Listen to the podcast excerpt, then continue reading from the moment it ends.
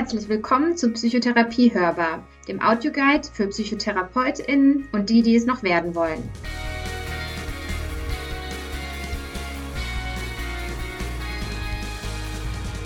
Vielleicht studierst du gerade noch Psychologie oder willst einfach so einmal erfahren, was in einer Psychotherapie passiert. Auch dann bist du hier richtig. In Psychotherapie Hörbar stellen wir euch kognitiv-verhaltenstherapeutische Techniken zu verschiedenen Situationen in der Psychotherapie vor. Hierzu gibt es Rollenspiele und viele Anekdoten aus unserer eigenen Erfahrung als PsychotherapeutInnen. Mein Name ist Karin Pertes und mit dabei sind Florian Hammerle. Hallo. Vanessa Wolter. Hallo. Jasmina Eskic. Hallo. Und äh, David Kohler, der leider unser Mainzer-Team verlassen hat, aber uns jetzt aus München zugeschaltet ist, der jetzt an der LMU in München arbeitet. Servus und Mandy natürlich noch, die uns ähm, bei der Technik unterstützt. Für die, die uns jetzt noch nicht kennen, ähm, wir sind ein Team aus psychologischen PsychotherapeutInnen, ähm, die entweder sich auf Erwachsene ähm, spezialisiert haben oder auf Kinder und Jugendliche. Und ähm, wir haben seit 2019 gemeinsam hier den Podcast. Die, die noch mehr wissen möchten, können unsere erste Staffel anhören, äh, die im Jahr 2019 begonnen hat. Genau, und in der ersten Season waren ja zwölf Folgen enthalten, die analog zu einer Kurzzeittherapie aufgezogen waren, wie man es im verhaltenstherapeutischen Setting kennen würde. Und äh, wir haben uns ja entschieden, weiterzumachen. Wir haben uns jetzt ähm, erstmal sechs Schwerpunkte vorgenommen für das folgende Jahr. Nach einer Kurzzeittherapie, wenn man nochmal in die Verlängerung gehen würde mit jemandem, würde man ja vielleicht nochmal Therapieziele finden, die auch ein bisschen weiter gesteckt sind beispielsweise. Und so wollen wir auf der einen Seite manche Stationen aus unserem Psychotherapeutinnenleben nochmal genauer reflektieren, zum Beispiel die PIA-Zeit, aber auch manche Schwerpunkttechniken nochmal etwas genauer unter den Lupe nehmen. Genau, und darum soll es heute auch gehen. Wir wollen so einen äh, Mix aus einer Folge zu unseren Anfängen machen. Also wie haben wir damals ähm, die Anfangszeit in der Psychotherapieausbildung erlebt? Also wie haben wir die Weiterbildung erlebt? Ähm, und ähm, welche Herausforderungen waren da vielleicht dabei und was hat uns geholfen, mit diesen Herausforderungen klarzukommen. Und weil wir hier ja auch Techniken und Interventionen vorstellen wollen, ähm, haben wir natürlich auch so eine Must-Have-Methode mit dabei, die wir äh, nachher euch vorstellen wollen in einem kleinen Rollenspiel und die ihr vielleicht auch, wenn ihr jetzt gerade am Anfang eurer Klinikzeit äh, seid, auch super anwenden könnt für die äh, Psychologiestudierenden unter euch, die jetzt sich noch nicht so gut auskennen mit der psychotherapeutischen Weiterbildung, diese beinhaltet eben 1200 Stunden äh, Psychiatriezeit oder ähm, in einer Klinik, in der man dann arbeitet, ähm, meistens auf ein Jahr angesetzt, dann 600 Stunden in einer psychosomatischen Klinik und 600 ambulante Therapiestunden dann jeweils in dem Ausbildungsinstitut, ähm, wobei jede vierte Su ähm, Stunde supervidiert wird. Und davon gibt es dann noch Einzel- und Gruppensupervision. Ab ähm, 1. September 2020 ist es jetzt so, dass auch die Reform der Psychotherapeutenausbildung in Kraft getreten ist und ähm, somit werden äh, künftige Psychotherapeuten quasi bereits des Studiums qualifiziert, sodass sie nach der staatlichen Prüfung dann die Approbation erhalten können und dann in eine Weiterbildung ähm, mit Vertiefung beispielsweise in einem Psychotherapieverfahren, Verhaltenstherapie zum Beispiel einsteigen werden. Letztendlich ist es so, dass diejenigen, die jetzt aber ähm, schon das Studium äh, begonnen haben, auch das noch ähm, bis, glaube ich, 2032 noch nach der alten ähm, Form durchführen können. Genau, und tatsächlich ist es, ähm, auch wenn es mit Sicherheit immer noch ein paar Vor- und Nachteile auch dieser neuen Ausbildungsversion ähm, sozusagen gibt, was worauf die ähm, Psychotherapeuten und auch die PIAs lange hingearbeitet haben, weil jetzt durch diese neue Variante der Ausbildung vor allen Dingen auch die ähm, finanzielle prekäre Situation in der Ausbildung ähm, verbessert werden soll, weil man dann ähm, quasi mit Approbation in die Ausbildung geht und damit eben auch entsprechend vergütet werden kann, ähm, nämlich mit mindestens 1000 Euro im Psychiatriejahr. Ähm, was dann über die Pflegesätze refinanziert werden kann und ähm, was auch noch besonders schön ist, ist, dass es damit auch so eine Parallelisierung zur Facharztausbildung ähm, geben soll oder geben wird, ähm, genau, was auch so unseren Status einfach grundsätzlich ein bisschen untermauert. Ja, Jasmina, das hast du schön gesagt, äh, mit dem Status. Damit möchte ich vielleicht auch gleich mal einsteigen und euch mal fragen, wie äh, das für euch war zu Beginn eurer Ausbildung, äh, dass ihr mal davon berichtet, wie ihr das wahrgenommen habt, vielleicht auch, ähm, welche Herausforderungen ihr da erlebt habt. Ne? Ein, eine, ein Aspekt hattest du jetzt gerade schon genannt, nämlich die, die Bezahlung, die aktuelle. Vielleicht auch, weil du es gerade angesprochen hast mit dem Status. Das ist ja wirklich was, was irgendwie auch finde ich zu Beginn ähm, total verwirrend erstmal war, was bin ich denn überhaupt? Ich äh, bin gleichzeitig Student irgendwie in einer Aus- oder in einer Weiterbildung und ähm, werde aber auch in meinem Psychiatriejahr nur sehr, sehr gering vergütet. Also ähm, das fand ich schon erstmal so von, also ne, rein vom Status her, was bin ich da überhaupt schon irgendwie eine wirklich seltsame Situation zu Beginn, die viele Fragen auch aufgeworfen hat. Ja, ich glaube auch die Rolle ist da am Anfang schwer zu finden, weil wir auf der einen Seite ein abgeschlossenes Hochschulstudium haben und äh, Diplompsychologen oder Bachelor, Masterpsychologen sind ähm, und auf der anderen Seite aber irgendwie wieder bei Gefühl zumindest bei Null anfangen, was wahrscheinlich nicht so ist, aber zumindest äh, ähm, fühlt man das so und manchmal bekommt man das auch vielleicht so vermittelt. Ähm, und ich glaube, das macht es wirklich schwer, dann da ähm, in der Klinik, mit der man ja am zunächst mal startet, äh, dann da seinen Platz und sein Standing zu finden.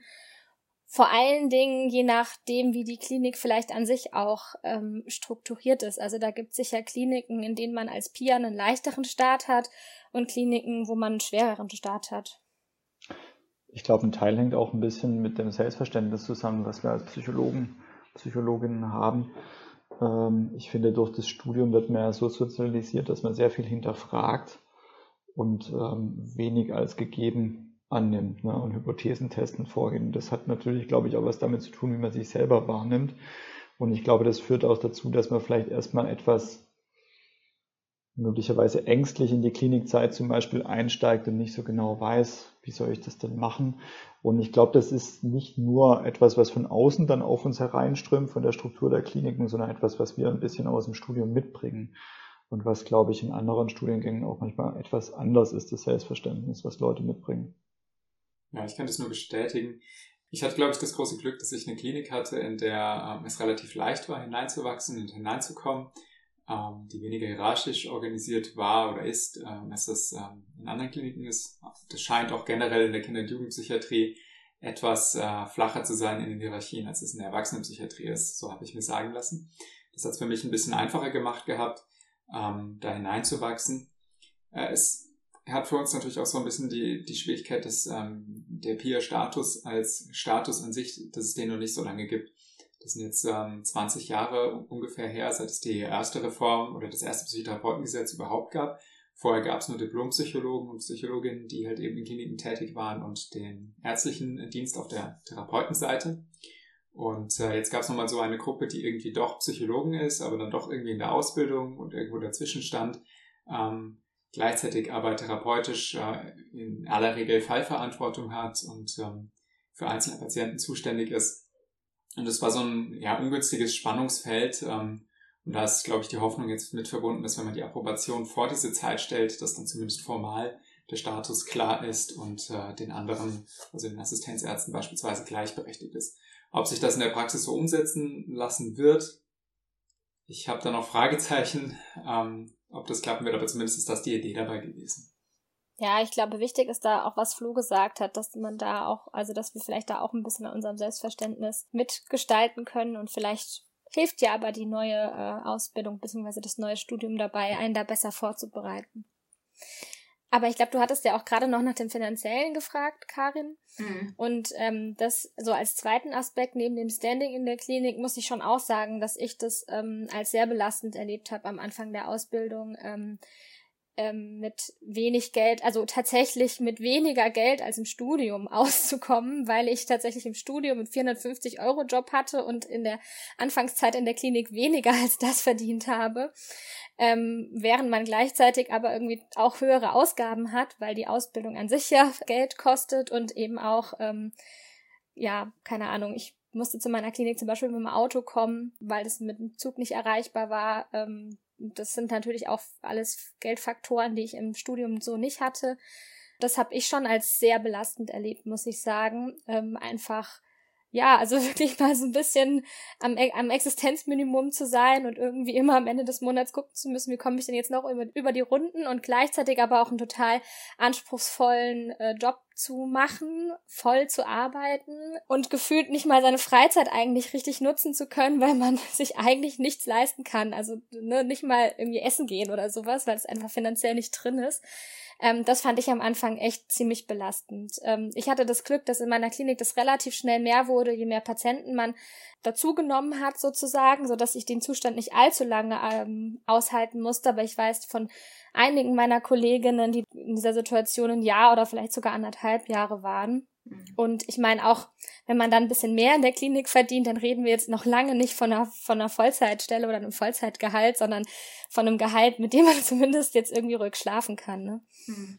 Ja, es ist eine aktuelle PIA-Studie, die 2019 durchgeführt wurde, äh, an der 2600 PIAs teilgenommen haben von Nübling und Kollegen, ähm, kam auch heraus, dass halt eben die meisten PIAs knapp 700 Euro nur zur Verfügung haben und äh, viele davon halt eben unter 500 Euro, so wie du das jetzt äh, berichtet hast, Jasmina, zur Verfügung hatten. Und ähm, also wirklich am Existenzminimum da leben oder vielleicht sich halt nochmal weiter finanzieren lassen müssen von ihren Eltern oder von Partnern Unterstützung holen ähm, müssen, ähm, was äh, von der Seite her natürlich nicht günstig ist und vielleicht auch dadurch ein, auf jeden Fall eine strukturelle ähm, Herausforderung oder eine äh, Schwierigkeit sein kann, wenn man sich natürlich darüber Gedanken muss, machen muss, kann ich meine Miete bezahlen.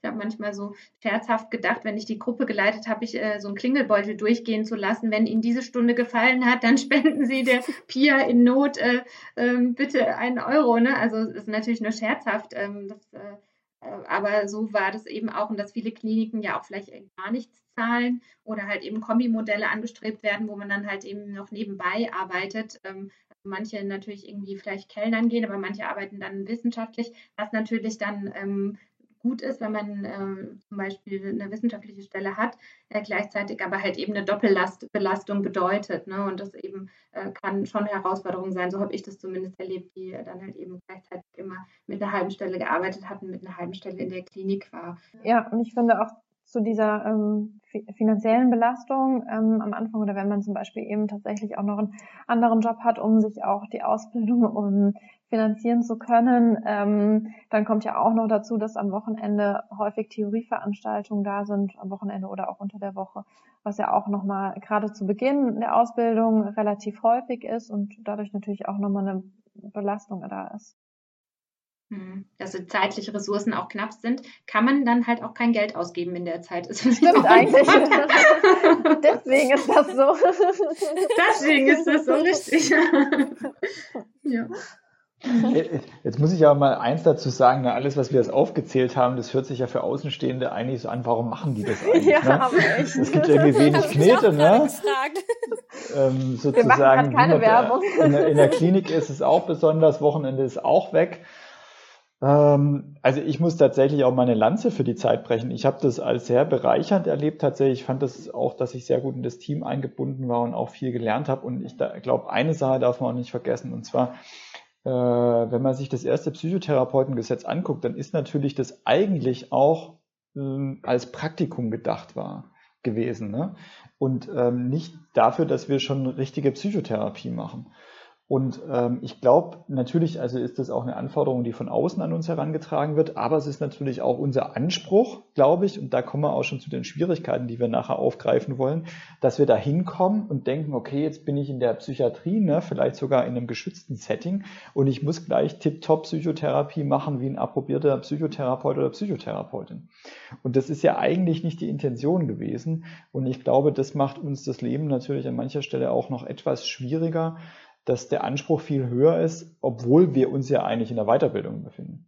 Ja, tatsächlich ist es aber schon so, ne, wie auch in dieser PIA-Studie herauskam, dass halt eben doch voll verantwortlich ähm, halt viele Patienten übernommen werden, also sowohl Gruppen geleitet ähm, werden als auch äh, Patienten übernommen werden. Manche Kliniken, ähm, also in manchen Psychiatrien ist es natürlich so, dass die ähm, Assistenzärzte, die ähm, Erstgespräche machen und auch meistens den Arztbrief schreiben, aber ich habe auch schon von Kliniken gehört, bei denen ähm, halt eben die PIAs alles machen, also auch Tagesurlaube anordnen und den kompletten Arztbrief schreiben. Ähm, also, und da ist wahrscheinlich genau dieses Problem, was David äh, vorhin genannt hat und was Flo du gerade aufgegriffen hast, dass es eben so eine Übergangsphase gab, wo man halt eben oder eigentlich immer noch als Praktikantin gesehen wird, aber gleichzeitig ganz viel ähm, schon durchführen muss und manchmal halt eben auch ohne viel Anleitung. Ne? In dieser Peer-Studie geben 18 Prozent an, dass sie in der PT1 nur angeleitet wurden und 33 Prozent in der PT2, also in dieser ähm, psychosomatischen Zeit, was ja schon auch wirklich verrückt ist. Ähm, sind ja Daten, die Leute so abgegeben haben, dass sie kaum fachliche Anleitung hatten ähm, und dadurch vielleicht dann wirklich auch so ein Hilflosigkeitserleben hatten, bei gleichzeitig sehr hohem Anspruch, wie du gesagt hast, Flo. Mhm. Gleichzeitig äh, ist es aber natürlich auch eine Chance, wenn Dinge nicht klar besprochen sind, kann man sich auch versuchen, die Dinge rauszunehmen, die für einen selbst irgendwie hilfreich sind und einen äh, weiterbringen. Das funktioniert natürlich nicht immer und gerade in einem sehr hierarchisch organisierten Laden wird es schwieriger möglich sein. Des Weiteren habe ich bei meinem Institut äh, dann auch geschaut, ähm, dass ich da relativ viele Freiheitsgrade hatte, was die ähm, Wochenenden anging. Also äh, ich habe meine Ausbildung ein bisschen länger gestreckt. Ich habe ähm, bis ins letzte Jahr hinein noch Theorieseminare gehabt. Das ist nicht immer so üblich, sondern in vielen Instituten ist es so, dass ein Curriculum durchlaufen wird und man ist dann nach ein bis zwei Jahren irgendwann mal durch. Ähm, hat den Vorteil, dass man hinten raus dann mehr freie Wochenenden hat.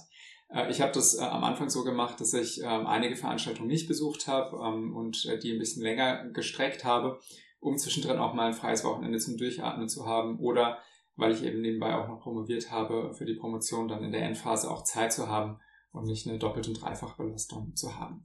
Also auch da gibt es viel, viel Spielraum und ähm, wir als äh, Peers äh, oder Ex-Peers ähm, ich finde, man, man kann, kann nur den äh, nachrückenden Kolleginnen und Kollegen empfehlen, sich diese Freiheiten auch zu nehmen. Ihr bezahlt ein Schweinegeld für die Ausbildung. Ähm, wenn ihr wirklich alle Opportunitätskosten zusammenrechnet, seid ihr locker bei 30.000 bis 40.000 Euro, die das äh, kostet, wenn nicht sogar mehr.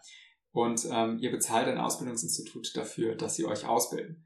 Und äh, ihr seid die Kunden, das sind die Dienstleister und da darf man auch gewisse Ansprüche haben und gewisse Dinge ähm, in Anspruch nehmen und äh, verändern, wenn sie einem selbst nicht passen. Das ist meine Meinung dazu. Das würde ich jedem empfehlen, das auch in einem gewissen Maßen durchzusetzen und eben irgendwie heil durch diese Zeit zu kommen und nicht völlig ausgebrannt zu sein danach. Da kann ich dir nur zustimmen, David. Ich finde auch, das sollte man sich, also bei mir hat es bei weitem nicht am Anfang der Ausbildung Früchte getragen, so ein also diese, diese Vorstellung. Aber ich habe das auch im Laufe der Ausbildung immer mehr äh, für mich so äh, versucht anzunehmen, diese Haltung, dass ich da durchaus auch was verlangen darf, weil ich ja auch dafür bezahle.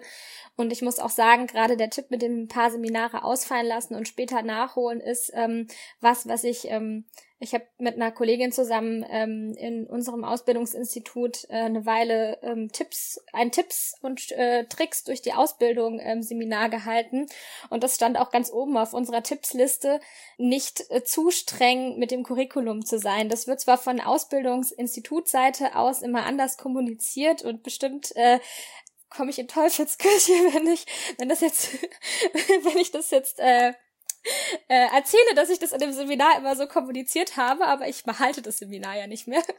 ähm, aber ähm, ich finde auch, dass man sich da durchaus ein paar Freiräume nehmen darf ähm, und ähm, nicht um jeden Preis jedes Wochenende dort verbringen muss, egal ob man jetzt noch Energie dafür übrig hat oder nicht. Ähm, man muss sich natürlich bewusst sein, dass man dann dafür ähm, irgendwann später, wenn alle, wenn andere vielleicht schon fertig sind, noch mal ein Wochenende dort ähm, vor Ort sein muss. Aber letztlich ähm, ist es tatsächlich manchmal gar nicht so schlecht, auch am Ende der Ausbildung noch mal das ein oder andere Seminar einfach zu, zu hören, um noch mal so ein bisschen Input zu bekommen. Jetzt haben wir viel über Strukturelles gesprochen, ähm, ne, so diese viel Theorie, dann eben wenig Bezahlung, gleichzeitig hoher Workload in den Kliniken ne, und auch schon erste Vorschläge gemacht, wie man damit umgehen könnte, ne, eine Haltung zu entwickeln. Ne, David, Jasmina, ist äh, total spannend, was ihr da gerade gesagt habt. Mich würde aber jetzt nochmal interessieren, ähm, wie war das, als ihr dann angefangen habt, mit Patienten zu arbeiten? Also ich muss sagen, ich fand die, das erste Arbeiten mit den Patienten, also das erste auf einen Patienten treffen, ähm, gleichzeitig total aufregend und spannend und ich habe mich mega drauf gefreut, weil eigentlich ist das ja das, weswegen wir diese Ausbildung machen. Und gleichzeitig ähm, hatte ich totale Angst, das weiß ich noch. Ich weiß, ich glaube, ich hatte nie in meinem, selten in meinem Leben mich so gefürchtet wie in diesen ersten Wochen in der, in der Klinik, weil ich einfach tierisch Angst hatte, irgendwas falsch zu machen. Ja, auch nicht so, nicht dachte, ich wüsste nicht so richtig, was zu tun ist. Letztlich muss ich sagen, ich glaube, die Lernkurve ist dafür halt unfassbar steil gewesen. Also, denn natürlich bringen wir aus dem Studium schon Wissen mit und ähm, vieles, gerade von den ersten Dingen, die man in der Klinik mit den Patienten macht, kann man sich auch einfach gut gut anlesen und, ähm, und kann einfach mal Dinge ausprobieren, ohne dass da ähm, jetzt gleich alles total nach hinten losgeht. Aber ich glaube trotzdem, dass, ähm, ja, dass man nicht unterschätzen darf, wie herausfordernd das ähm, ist in dieser ersten Phase und dass man da auch einfach nett zu sich sein muss und es so ein bisschen anerkennen muss, dass es halt schwierig ist, wie in jedem Berufsstaat ähm, zu beginnen. Also ich kann da jetzt nur für mich und meine Stelle, meine Pia-Stelle sprechen, einfach ein bisschen weniger Schutzschonfrist am Anfang hat. Ne? Also man wird halt ins kalte Wasser geworfen und muss schwimmen, aber dafür lernt man auch sehr schnell zu schwimmen. Also ich kann mich da Jasmina, glaube ich, ein Stück weit anschließen. Ich fand das auch total spannend. Ich habe gerade überlegt, wer meine ersten Patienten damals in der Erwachsenenpsychiatrie waren. Ähm, ich glaube, ich habe ein bisschen weniger Angst gehabt als gerade dargestellt. Für mich war, wenn ich nochmal auf was Strukturelles zurückkomme, ich habe damals zwei halbe Stellen gehabt. Für mich war es eher so schwierig, die beiden unter einen Hut zu kriegen und die Patienten gut unterzukriegen, weil ich jeden Tag halb gearbeitet habe und halb in der Erwachsenenpsychiatrie Praktikum gemacht habe und halb in der Kinder- und Jugendpsychiatrie im Forschungs- und Lehrbereich gearbeitet habe. Aber was mir aufgefallen ist, ich habe damals viel, viel mehr von diesen Patienten mitgenommen und viel mehr drüber nachgedacht. Das hat mich viel mehr beschäftigt als ich das vielleicht auch vorher vermutet hätte, bevor ich die Ausbildung begonnen habe. Das, das ist mir jetzt gerade, wenn ich so drüber nachdenke, äh, noch ziemlich prägnant im Kopf. Ja, den Punkt wollte ich auch nennen, Flo. Den hast du mir jetzt vorweggenommen. Also, ne, ich hatte ja auch hier schon in dem Team ähm, als Hiwi gearbeitet, hat ja Jasminas Stelle übernommen als äh, Diagnostikerin und dachte so, ja, ich habe schon viele Patienten aus äh, dem Essstörungsbereich gesehen, habe viel Diagnostik gemacht habe auch äh, mich irgendwie mit der DBT-Hierarchie in den ähm, Besprechungen ähm, mit einer Haltung angefreundet und äh, war dann in der Psychiatrie und dachte so, ja, okay, eigentlich fühle ich mich also relativ kompetent, so Gespräche zu führen und auch eine Beziehung herzustellen und ähm, war dann auch eher davon überrascht, wie viel ich auch tatsächlich mit nach Hause genommen habe. Weil das hätte ich nicht gedacht, so wie du, Flo, gerade eben gesagt hast, dass ich, also ich bin dann tatsächlich ja natürlich auch auf schwer ähm, kranke Menschen gestoßen, ähm, die halt vielleicht auch schon länger chronifiziert waren oder auch natürlich auch sehr viel komorbide Störungen hatten, klar in einem psychiatrischen Setting ähm, und äh, ne, vielleicht auch einen gewissen Anspruch hatte an mich und dann tatsächlich am Wochenende dann angefangen habe zu grübeln, was kann ich noch für eine Strategie machen oder nachzulesen und ähm, dann auch wie immer wieder durchzugehen, wie ich vielleicht noch besser helfen könnte. Und das hatte ich tatsächlich unterschätzt musste dann selber für mich einen Weg finden, mich da so zu distanzieren davon, ähm, weil das natürlich auf Dauer nicht geht, dass man immer, also klar schwirrt einem mal ein Patient im Kopf rum und das ist auch in Ordnung, aber wenn das halt irgendwie permanent ist, dann kann das schon zu einer Überlastung führen und ist dann auch nicht äh, mehr so sinnvoll für die Therapie. Ne? Also das bringt einen auch nicht unbedingt weiter, aber davon war ich auch überrascht, ehrlich gesagt, hätte ich nicht so gedacht. Also ich glaube, das ist ein Teil auch eine normale Reaktion, die da stattfindet, vollkommen klar. Das haben wir ja ansonsten nicht so im Leben, dass wir vielleicht auch so viel erfahren. Aber mir war das auch so das Thema. Ich glaube, dass der Schweregrad der Patientinnen und Patienten da schon noch mit reinspielt. Ich gerade gedacht, gleich die ersten Patienten damals waren welche mit Suizidalität oder nach Suizidversuchen direkt. Da erinnere ich mich schon, dass ich da echt ja, eine ganze Weile drüber nachgekaut habe und nachgedacht habe, ähnlich wie du, Karin, wie du es beschrieben hast. Kann man jetzt jemand noch besser helfen? Solltest du das nicht eigentlich schon alles können? Ne? Auch, ich habe mich dann zuerst mal gar nicht so, in der ersten Gruppensupervision weiß ich noch, habe ich mich nicht getraut, das sofort anzusprechen, dass so eine Patientin, das war die erste, die, die ich übernommen habe, die direkt nach einem Suizidversuch ähm, in der Erwachsenenpsychiatrie war, dass die mich noch weiter beschäftigt hat. Ne? Ich habe mich dann getraut, im Rahmen dieser ersten Gruppensupervision das irgendwie irgendwann anzusprechen, aber zuerst habe ich gedacht, du musst es doch irgendwie hinkriegen, dass es dich nicht so beschäftigt und du musst es auch allein lösen können.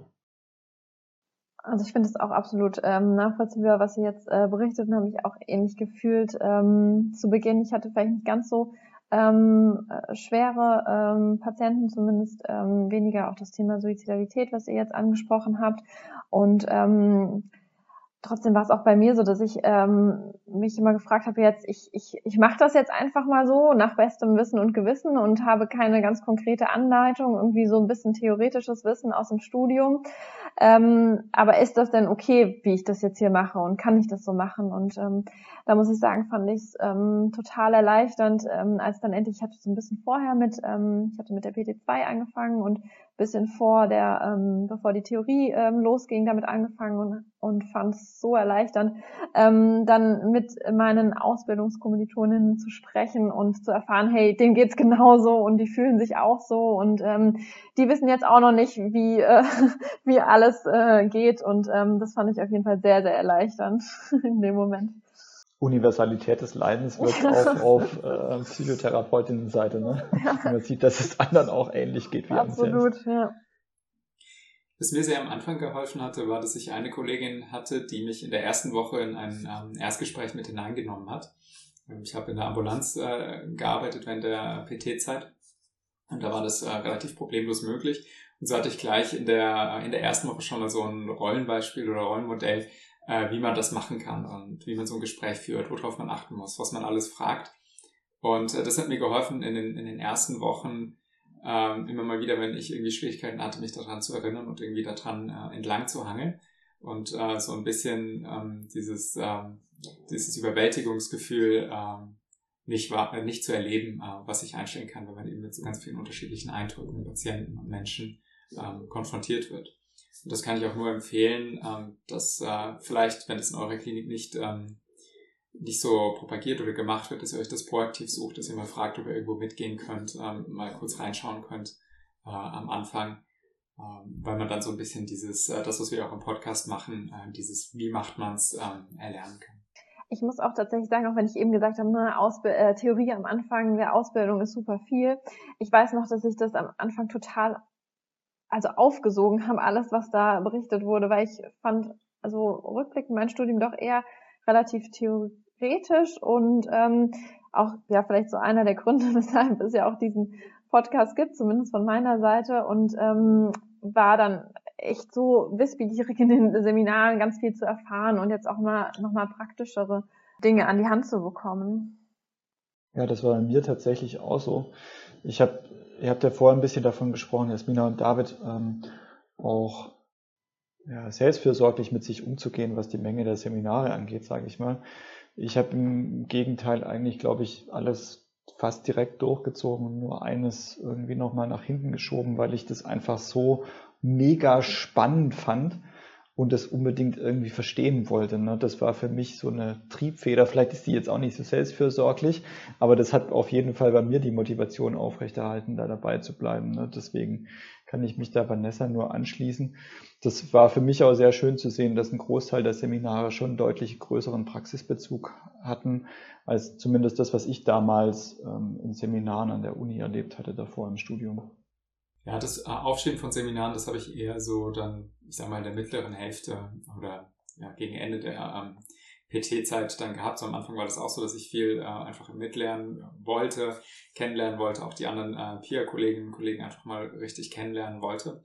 Und äh, so in der Mitte habe ich dann gemerkt, dass sich so ein Sättigungsgrad eingestellt hat, dass man äh, viele Sachen schon kann und irgendwie umgesetzt kriegt und um dann wirklich noch tiefer reinzugehen, man eigentlich schon einen Patienten über viel längere Zeit behandeln müsste, um dann wirklich mal über 10, 15, 20 Sitzungen hinweg ähm, Behandlung machen zu können. Und das wird in der Psychotherapiezeit nur in Ausnahmefällen ja möglich sein, sondern in aller Regel wird das ja dann erst mit den ambulanten Patienten möglich sein. Und da hat sich für mich, ähm, wenn man so diese Lernkurve betrachtet, die war am Anfang super, super steil und dann gab es so ein Plateau so gegen Mitte, Ende der PT-Zeit, ähm, also wenn man PT 1 und 2 zusammennimmt, äh, und dann aber mit Beginn der ambulanten Stunden nochmal so einen richtigen Lernschub äh, man so richtig in die Tiefe äh, der Psychotherapie einsteigen konnte. Ich finde, da sprichst du auch ähm, gerade nochmal einen möglichen Fallstrick auch an, ne? dass man irgendwie davon ausgeht, wenn ich ähm, in der Psychiatrie beispielsweise bin oder vielleicht auch ähm, mit ähm, ambulanten Patienten, dass sich super schnell äh, ganz viel verändert oder gerade in der Psychiatrie, naja, wenn die dann rausgehen, dann sind die geheilt. Zack. Und das ist die Anforderung, die ich vielleicht ähm, zu Beginn auch habe. Ne? Nach der vierwöchigen, nach dem vierwöchigen Aufenthalt ähm, muss da super viel passiert sein. Und damals zu überlegen, ist das so realistisch? Ja, Vanessa, du hast ja jetzt gerade auch schon so Rollenidentitätsprobleme ähm, oder beziehungsweise mögliche Fallstricke angesprochen, äh, die in der Ausbildung entstehen können. Ähm, was kennt ihr denn da von euch? Wir haben ja jetzt schon einiges angesprochen. Also das, was Vanessa gerade zum Beispiel so ähm, schon äh, angedeutet hatte, ne, dass man so ähm, ich glaube gerade, man kommt so frisch von der Uni, man ist noch voller Tatendrang, man hat irgendwie total viel aus den Seminaren gehört, was man da jetzt alles Tolles mit den Patienten machen kann.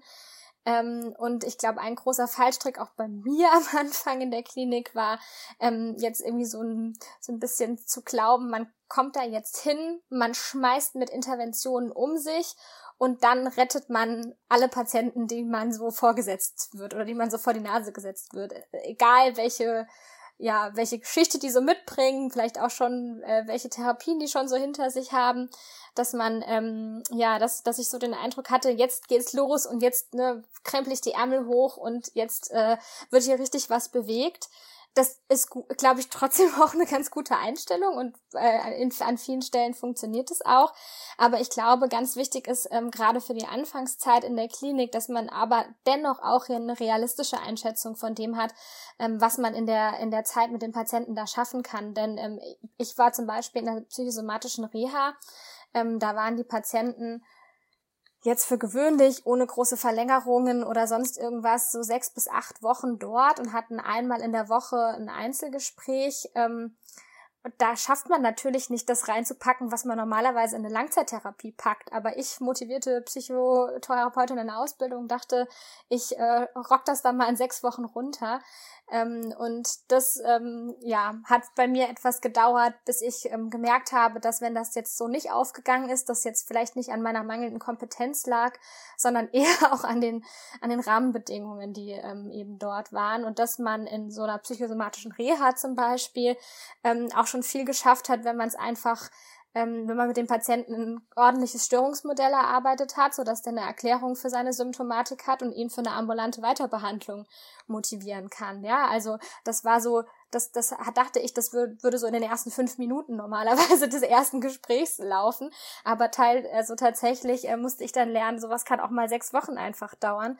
Ähm, und das war für mich ein ganz großer äh, ja, Lerneffekt oder ein ganz großer Meilenstein, den ich zu lernen hatte, dass ich dem Ganzen einfach ein bisschen mehr Zeit geben muss und auch da realistische Ziele setzen muss. Also was, was wir ja auch schon besprochen haben in, in der ersten Staffel sozusagen, Ziele und was sind realistische Ziele, ähm, das da auch anzupassen. Also nicht nur dem Patienten, äh, nicht nur dem Patienten klar zu machen, sondern vor allen Dingen dem Therapeuten klar zu machen, was da realistische Ziele sind.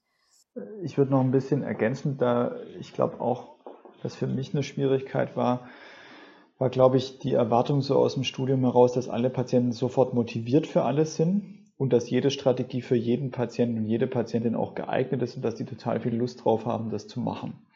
Und dass es im Endeffekt für die auch gar keinen Aufwand bedeutet, äh, sich irgendwie in ihrem Leben umzustellen, beziehungsweise dass es vielleicht auch nicht bisher ähm, ja, mit manchen Störungsverhaltensweisen auch vielleicht angenehm war, weil ich mich einer Angst nicht stellen musste oder sonst irgendwas. Und ich glaube, am Anfang bin ich da total als, weiß nicht, ob man das im Podcast sagen darf, Klugscheißer aufgetreten und als jemand, der ganz viel Intervention reingegeben hat, aber auch so von oben herab vielleicht manchen Leuten begegnet ist ne, und so den Eindruck erweckt hat, der weiß irgendwie alles besser, wie man das Leben zu richten hat. Und das ist, glaube ich, etwas, was total schwierig auf einer Zusammenarbeitsebene ist. Ja. Ja, und gleichzeitig finde ich aber auch noch die, die andere Seite von dem, was du gesagt hast, mit dem nicht, nicht jede Intervention ist für jeden Patienten ähm, ähm, wirksam. Ich finde, das ist zum Beispiel auch was, was man erstmal äh, lernen muss. Im Seminar, wenn man ähm, die, diese Intervention vermittelt bekommt, dann hat man oft den Eindruck, das ist ganz toll. Und wenn man das richtig anwendet, dann funktioniert das auch. Und dann geht man in die Klinik, wendet es das erste Mal an und es funktioniert nicht. Und dann ist die einzige Attribution sozusagen, die man in dem Moment hat, naja, dann liegt's an mir, weil offensichtlich habe ich es nicht richtig angewendet und deswegen hat es nicht funktioniert. Ähm, und da aber erstmal zu lernen, dass es halt manchmal einfach, dass man nichts falsch gemacht hat als Therapeut, sondern dass es einfach in dem Moment oder für den Patienten nicht das Richtige war. Ähm, ich finde, das ist auch was, was am Anfang, ja, was ein bisschen braucht, bis das so durchsickert im Therapeutengehirn, würde ich mal sagen. Und obwohl wir ja in den Theorieseminaren eigentlich immer eine Übersicht zu der Wirksamkeit von Interventionen bekommen, wo man sieht, dass ein gewisser Anteil von Patienten und Patienten nicht profitiert, haben wir ja trotzdem die Erwartung, dass das bei unseren Patientinnen und Patienten nicht der Fall wäre, sondern dass wir bei 100 Prozent äh, sozusagen wirksam sind. Und ich finde, das ist manchmal so eine Diskrepanz, ähm, die halt da ist. Ähm, natürlich das zeigt ja auch schön, wie motiviert wir sind und wie viel wir da eigentlich wollen und wie interessiert wir auch an dem Prozess des Helfens irgendwo sind. Gleichzeitig macht es uns das Leben, glaube ich, an manchen Stellen auch etwas schwieriger. Es ist ja fast eigentlich auch eine narzisstische Haltung zu glauben, man selber hätte eine hundertprozentige Erfolgsquote, wenn die Studien eigentlich was anderes zeigen. Ne? Also das, ähm, ich musste da irgendwann auch mal selber über mich lachen, als mir das im Verlauf klar geworden ist, dass was ich da von mir verlange, ist ja fast ein bisschen größenwahnsinnig. Ähm, genau. Und widerspricht jetzt auch nicht so den Selbstzweifeln, die man ja oft auf der anderen Seite dann auch hat. Äh, ähm, ja, da sind, sind Therapeuten manchmal ein bisschen schizophren. Hm. Ja, wir wollen halt irgendwie alle Superheldinnen sein oder Superhelden, die dann vielleicht äh, durch noch mehr Strategien das noch besser machen und wir helfen, wir können jedem helfen und da äh, hilft es schon, die Ansprüche anzupassen und auch mal external zu attribuieren, auf jeden Fall. Hm. Eine Sache ist mir noch aufgefallen, was so ein Fallstrick auch noch vielleicht für mich manchmal war, in der Therapie äh, Patienten zu konfrontieren. Also vielleicht auch, weil da im Hintergrund so eine Grundannahme äh, des Gemochtwerdens äh, war und dass das auch schwer war, sich dann abzugrenzen, vielleicht dann doch nochmal den späteren Termin anzunehmen, weil die ja so viel Therapieprogramm den ganzen Tag haben, dann dann doch nochmal den 17 Uhr Termin zu nehmen, also ähm, um, um da nicht nicht, nicht gemocht zu werden. Und das war vielleicht auch äh, ein Lernprozess, ne? weil man ist natürlich da in der Funktion und nicht als, als Freundin. Natürlich muss man, äh, möchte man eine gute Therapiebeziehung aufbauen, aber ähm, genau, das ist nicht das gleiche wie gemocht werden. Das war für mich auch so ein Prozess, den ich erst lernen musste. Und kann gleich zu Beginn auch dazu führen, dass man eben einfach ähm, eine sehr hohe Stressbelastung hat. Ne? Oder auch in der ambulanten Therapie, ne? da immer noch mal spät die Termine zu machen oder noch zusätzlich zu kommen. Ja, auch das kenne ich und war ein Lernprozess. ja. ja. An einem Tag, an dem man eigentlich gar nicht in genau. der Ambulanz ist, doch noch einen Termin anzubieten. Ich ja. komme dann doch, ja. Kein genau. Problem. Kein Problem. Ich bin immer da. Mach ich doch gerne. Ich glaube, das kann auch noch dazu führen, dass wir Patienten manches nicht fragen, was eigentlich wichtig ist ähm, wo wir merken, das ist unangenehm ähm, oder was anderes nicht ansprechen, wo wir merken, das ist unangenehm. Und ich glaube, das war für mich auch so ein, so ein Learning, neben dem, dass eine Therapiebeziehung eine Arbeitsbeziehung ist, ne, wo es nicht um, um Freundschaft geht, ähm, sondern um ein gemeinsames Ziel, was man am Anfang definiert hat ähm, dass es daneben auch so ist, dass Therapie halt auch beinhaltet, unangenehme Dinge anzusprechen und zu formulieren und dass eine Veränderung typischerweise durch unangenehme Gefühle hindurchführt.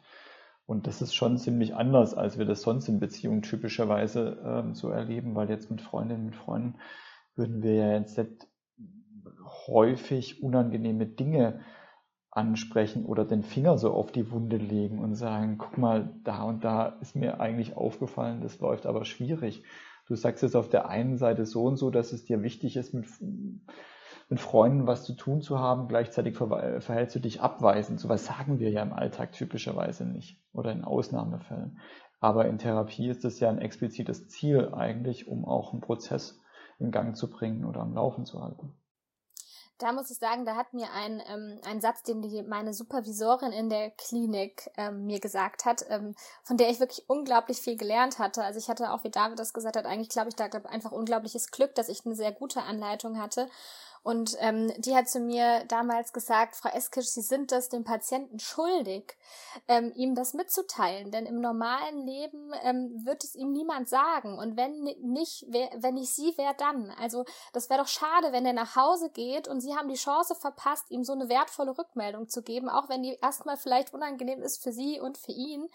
Ähm, dafür ist er ja hier. Und es wäre doch so schade, wenn er ohne diese Rückmeldung nach Hause geht. Und das fand, war für mich dann irgendwie immer so eine, das hat mich irgendwie gegriffen bei meinem, bei meinem, vielleicht auch bei meinem, ich, ich möchte meinem Patienten was Gutes tun, ne? Ähm, oder ich möchte meinem Patienten helfen, ähm, das so umzuarbeiten für mich. Ich stoße ihm damit zwar vor den Kopf, aber ähm, weil ich ja ihm damit helfen möchte, weil ich ihm die Chance geben möchte, mal eine andere Rückmeldung zu bekommen, als er das vielleicht normalerweise bekommt. Ähm, denn sie sagte dann noch, im normalen Leben würden sich die Menschen von ihm abwenden und er wüsste nicht warum. Und äh, so hatte die Gelegenheit vielleicht mal zu verstehen, warum die Leute sich von ihm abwenden. Und ähm, das wäre doch eine ganz tolle, tolle Sache. Und das hat mir sehr geholfen, muss ich sagen, diese, diese Einstellung, ja. Ja, ich glaube, ne, wenn man jetzt mal nochmal so zusammenfasst, es gibt einige Fallstricke, denen wir ausgesetzt sind als Pias. Ähm, vor allem in der Anfangszeit, ne, was sozusagen Ansprüche angeht, aber auch vielleicht noch ähm, fehlende Kompetenz oder eine fehlende Haltung, die man da entwickelt hat oder auch eine Haltung, die man erst lernen muss, bei gleichzeitig hohen Anforderungen. Ne. Ich fand also ich, ihr habt ja da jetzt einiges genannt und auch, ähm, wie das so typisch ist, Psychotherapeutin direkt schon Lösungsmöglichkeiten angeboten, wie man das lösen kann. Einiges haben wir jetzt schon genannt, aber ich würde es gern ähm, um der Vollständigkeit halber trotzdem nochmal zusammenfassen. Also was ich jetzt bisher gehört habe, aber ergänzt gerne. Also dass ähm, auf der einen Seite natürlich den Anspruch runtersetzen, ne? das, was du gemeint hast, Jasmina, dieses äh, auch vielleicht ein bisschen narzisstische, ähm, wir müssen jetzt alle heilen und wir haben es äh, ähm, wir können das, wenn wir mehr Strategien einfach nur noch uns drauf schaffen, aber vielleicht auch so ein Realitätscheck, ne? wer sitzt denn da vor uns, habe ich rausgehört, ähm, für, wen, für wen ist welche Indikation gegeben. Ähm, dann Supervision und Intervision hat vorhin, glaube ich, mal Vanessa auch genannt. Ähm, und das würde ich auch auf jeden Fall sagen. Ne? Und da, das war vielleicht noch so ein Fallstrick von mir, so vielleicht auch so aus Scham, äh, Gefühl nicht nachzufragen, weil man denkt, man müsste das jetzt können, ne? da sich vielleicht auch dann immer wieder ähm, so auf den Boden der Tatsachen zu, äh, zu holen und zu sagen, ja, das, ähm, wir sind alle Anfänger und deswegen fragt ruhig nach, ähm, offenbart euch, euch ne, das Flo, was du vorhin erzählt hast in der Gruppe und dann ähm, lernt man das damit umzugehen. Ähm, Genau. Und es ist natürlich auch eine tolle Unterstützungsmöglichkeit. Ne? Gerade die soziale Unterstützung ist ja ein riesen Resilienzfaktor, ähm, den man nicht unterschätzen darf. Vielleicht ergänzt ihr mal nochmal, was wir noch gesammelt hatten. Also was ich noch angesprochen hatte, so am Rande und was Jasmina auch ähm, hier genannt hat, ist, sich aktiv äh, einen Mentor oder ein Therapeutin-Vorbild auch zu suchen. Ähm, sei es eine Supervisorin, wo man sagen kann, okay, so wie, so wie sie mit Patienten, so wie sie mit mir umgeht, kann ich mir gut vorstellen, auch mit Patienten umzugehen, beispielsweise ähm, oder andere äh, Therapeutinnen im äh, Umfeld, die, von denen man sieht, dass sie einen guten Job machen, ähm, sich das vor Augen zu halten und äh, das auch immer wieder in die eigene Therapie dann mit hineinzunehmen und auch abzugleichen, ähm, ob das, was ich tue, äh, da ähnlich ist, ob es funktioniert oder ob es auch vielleicht Dinge gibt, die ich persönlich dann anders machen äh, kann und sollte. Das fand ich ähm, sehr hilfreich in meiner PR-Zeit. Ja, da kann ich mich David nur anschließen. Also ich würde auch behaupten, dass meine meine therapeutische Haltung zu Beginn der Ausbildung quasi so ein Puzzle aus ähm, Vorbildern war, die ich mir in der Klinik gesucht habe und von denen ich mir bestimmte Dinge abgeschaut habe und ähm, oder auch Negativbeispiele. Ähm, und ähm, das hilft, glaube ich, sehr. Und da auch wirklich sich zu trauen, immer wieder nachzufragen, warum hast du das so gemacht? Wie würdest du da vorgehen? Ich glaube, an vielen Stellen in der PIA-Zeit gibt es die Möglichkeit, diverse Rollenvorbilder zu haben. Ähm, also ich kann mich zum Beispiel erinnern, bei mir gab es damals wöchentliche Supervision durch den leitenden Psychologen und einmal im Monat Gruppensupervision durch eine externe Supervisorin. Es gab aber auch mehrere Oberärzte, die da tätig waren. Und ich fand es zum Beispiel sehr, sehr hilfreich, unterschiedliche ja, Vorbilder zu haben oder unterschiedliche Personen, die ich auch fragen konnte zu ihren Meinungen. Ich habe zum Beispiel damals auch nicht nur von Ärzten und Psychotherapeuten, würde ich sagen, sehr profitiert oder natürlich Psychotherapeutinnen und Ärztinnen, sondern auch, ich fand den Austausch mit der Pflege als total hilfreich, weil die häufig an Patientinnen und Patienten einfach super nah dran waren Sachen nochmal vollkommen anders gesehen haben als jetzt ähm, Ärztinnen, Psychotherapeuten, die einfach viel weniger Berührungspunkte mit Patientinnen über die Woche hatten. Deswegen glaube ich, sollte man das Mentorenthema nicht nur auf, auf ich sag mal, Fachkolleginnen und Kollegen beschränken, sondern letztlich auf alle die verfügbar sind da mhm. im, im Klinik-Setting. Ja, und das finde ich ist auch noch ein ganz wichtiger ähm, Tipp vielleicht für noch angehende Pias, die ihre Pia-Zeit in der Klinik noch vor sich haben, ähm, das dann auch zu nutzen und auch für sich einzufordern, wenn das möglich ist, da in verschiedene Bereiche reinzuschauen. Denn das ist oft was, was im Klinikalltag ähm, nicht gemacht wird, weil es stressig zugeht und man vielleicht sowieso schon viel zu tun hat und man den Eindruck hat, man hat keine Zeit, zum Beispiel bei der, bei der Körpertherapie mitzugehen oder bei der Ergotherapie oder, oder ja, wo auch immer Sporttherapie, wenn das angeboten wird im Haus. Ähm, und das, dabei ist es aber so wertvoll, weil man diese Gelegenheit vielleicht unter Umständen, je nachdem, wo man später arbeitet, so überhaupt nicht mehr wieder bekommt. Und da sich dann auch nochmal klar zu machen, ich bin jetzt in der Ausbildung, ich bin hier, um was zu lernen und ich bin zwar auf der einen Seite hier verantwortlich für meine Patienten und für die möchte ich da sein und meine Zeit in meine Patienten investieren, aber ich bin auch hier, um ausgebildet zu werden. Und dazu gehört auch, dass man mir Freiräume einräumt, eben genau da mitzugehen in der Körpertherapie oder in der ähm, in der Ergotherapie. Und das bedeutet vielleicht, dass man einen Entlassbrief verspätet abgegeben werden muss oder sonst irgendwas, ja, aber sich das auch wirklich einzufordern, weil das so wertvoll ist, diese Eindrücke auch mitzunehmen tatsächlich. Ähm, und letztlich auch gut zu wissen, einfach was die Patienten, die man ja dann hat, die dann auch in diesen Gruppen vielleicht sind, was die da machen. Also es kommt auch den Patienten wieder zugute am Ende. Ähm, also das heißt auch da immer noch mal nicht nur Therapeut, sondern eben auch der Auszubildende zu sein und das für sich einzufordern. Ja, da waren ja ein paar schöne Strategien auf jeden Fall dabei, um äh, diese Fallstricke zu umgehen. Ähm, aber vielleicht ähm, sprechen wir nochmal darüber, was denn eure Must-Have-Strategie oder Intervention ist, wo ihr sagt, ähm, die konntet ihr eigentlich immer gut anwenden in der ähm, Klinik oder das war so die erste ähm, Intervention, die ihr gut konntet oder die, ähm, auch wenn ihr wenig vorbereitet hattet, immer gut anwendbar war? Also ich finde, also ich kann jetzt nicht sagen, dass ich das immer schon anwende, weil das, was ich irgendwie als erstes so angewendet habe, war eher Achtsamkeit und ich finde nicht, dass das immer geht. Ähm, aber ähm, was mir als erstes da in den Sinn kommt, ist Pro und Contra. Also letztlich herauszuarbeiten, was sind die Vorteile vom bisherigen Verhalten, von einer Störung auch, ähm, was sind Nachteile von einer Veränderung, was spricht für neues Verhalten und gegen den bisherigen Weg beizubehalten. Aus meiner Sicht ist das fast zu jedem Zeitpunkt eigentlich möglich. Und ich finde, das ist auch eine sehr validierende Herangehensweise wieder. Ähm, zuerst zu fragen, hey, ähm, lassen Sie uns zuerst mal verstehen, was ist denn vielleicht so gut dran, traurig, niedergeschlagen zu sein, obwohl es erstmal nicht so wirkt. Ne? Und was spricht denn dagegen eigentlich, zum Beispiel Aktivitäten aufzunehmen? Weil wir dann wirklich genau bei Patientinnen und Patienten nah dran sind. Und ich glaube, das ist der erste wichtige Schritt, um nicht gleich auf die Veränderungsseite rüber zu springen. Was ich noch wichtig finde, ähm, auch gerade weil ich es am Anfang anders gemacht habe, ähm, sind Strategie, also sind alle Verhaltensanalyse-Strategien und das ist jetzt egal, ob ABC oder Sorg oder was auch immer man da jetzt anwendet.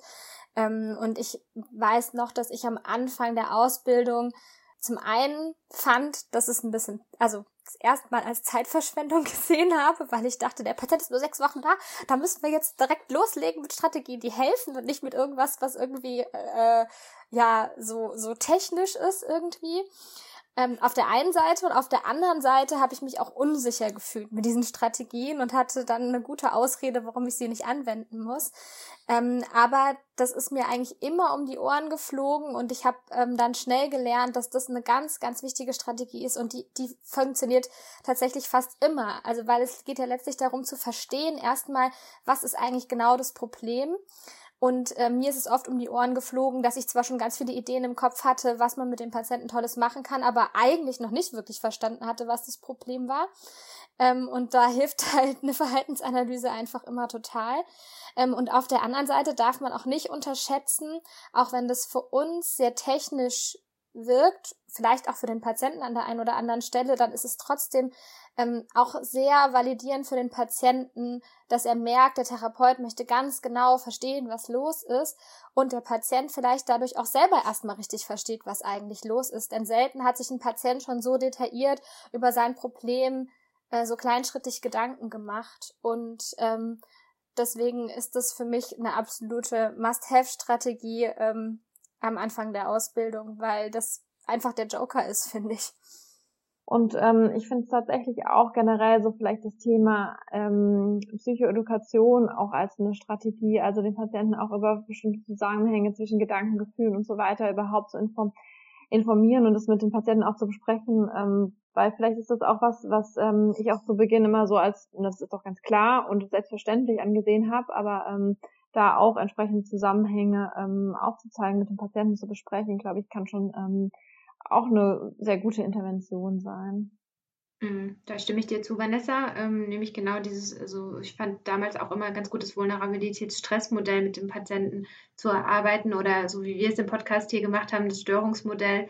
Ähm, das habe ich damals auch noch nicht so schön gemacht, wie wir das oder damals du, Jasmina, ähm, hier gezeigt hast. Ähm, aber auch einfach, um so eine Krankheitsakzeptanz zu entwickeln, ne? weil viele Patienten kommen zum ersten Mal dann in die Psychiatrie und ähm, fragen sich ja, wie kam das überhaupt dazu und warum ist es so und da sich auch ausgiebig Zeit zu lassen und da kann man ähm, das schön gemeinsam erarbeiten und das hat auch was sehr Validierendes, finde ich. Ja, generell Validierung ist auch so eine schöne äh, Must-Have-Strategie, die eigentlich immer funktioniert. Ähm, was, was dazu passt, was ich am Anfang, ich, das muss in meinen ersten Klinikwochen gewesen sein, dass mir irgendein äh, Kollege beigebracht hatte, äh, war, ähm, auf eine Arbeit zu verzichten in der Sprache und so und gleichzeitig draus zu machen. Das ist so eine ähm, Must-Have-Strategie, die ich äh, eigentlich bis heute immer wieder einsetze oder fast auf jedem Gespräch, äh, weil es ja häufig so Punkte gibt, in denen man so zwei konträre Standpunkte hat, die sich irgendwie nicht miteinander vereinbaren lassen. Ein Zielkonflikt beispielsweise oder äh, Symptome mit einem Wunschverhalten, die nicht äh, zusammenpassen. Und gleichzeitig kann man da eben sehr schön das äh, einsetzen, um die beiden Punkte wieder zusammenzubringen und irgendwie so einen Weg nach vorne auch zu finden und aus diesem Gezackere dann, dann rauszukommen. Äh, das ist sowas, was ich irgendwie bis heute mir behalten habe und fast gar nicht mehr das Wort aber benutze in meinen Therapiestunden. Ja, und äh, auch ein bisschen langsamer zu sein und bewusst Leuten zuzuhören. Ähm, das ist ja was, was man, also neben Validierung, und da ist es natürlich aufgegriffen, auch total unterschätzt. Ne? Wenn man es mal vom Ende betrachtet, sagen viele Patienten, Patientinnen am Ende auch, wenn man auswertet, was war gut an der Therapie, ja, sie haben ja so gut zugehört, ne? sie waren so aufmerksam dabei. Und ich glaube, neben den Strategien ist es, glaube ich, wichtig, dass wir als menschliche Ansprechpartner da zur Verfügung stehen ne? und dementsprechend halt noch nicht direkt in die Veränderungsposition zu springen, sondern erstmal beim Ist-Zustand zu bleiben. Hm. Ähm, was ich in der, in der Klinikzeit auch noch ähm, gerne gemacht habe mit den Patienten, sind, ähm, sind Wertearbeit. Also ähm, jetzt ACT ist da ne, so, so die Therapieform oder die Therapievariante, die da ja auch für steht. Ob man das jetzt nach ACT macht mit dem Wertekompass oder wie auch immer, das ist, glaube ich, gar nicht so wichtig. Aber ähm, ich habe gemerkt, ähm, gerade in der in der Klinik, finde ich, war das ähm, oft noch mal ein bisschen anders, als wir es bei ambulanten Patienten haben. Die sind irgendwie, ne, die, die, die haben schon so eine Idee, sie wollen was verändern, die, die suchen sich eine ambulante Therapie, die, die ähm, gehen dahin, da, da gehört irgendwie schon viel Motivationsarbeit vorher dazu und auch schon viel Problembewusstsein, dass sich jemand für eine ambulante Therapie meldet. Wohingegen in der Klinik hat man ja ganz unterschiedliche ähm, Punkte, von denen die Patienten ähm, sozusagen in die Klinik kommen. Das kann zum einen sein, ähm, weil sie sich selber entschieden haben, dass es eine gute Idee ist. Es kann sein, dass es vielleicht auch eher von außen gekommen ist. Ähm, in der Reha-Klinik, in der ich gearbeitet hatte, hatten wir zusätzlich noch das Problem, dass es manchmal auch einfach durch die Rentenversicherung sozusagen eine Vorgabe war, ähm, zu kommen.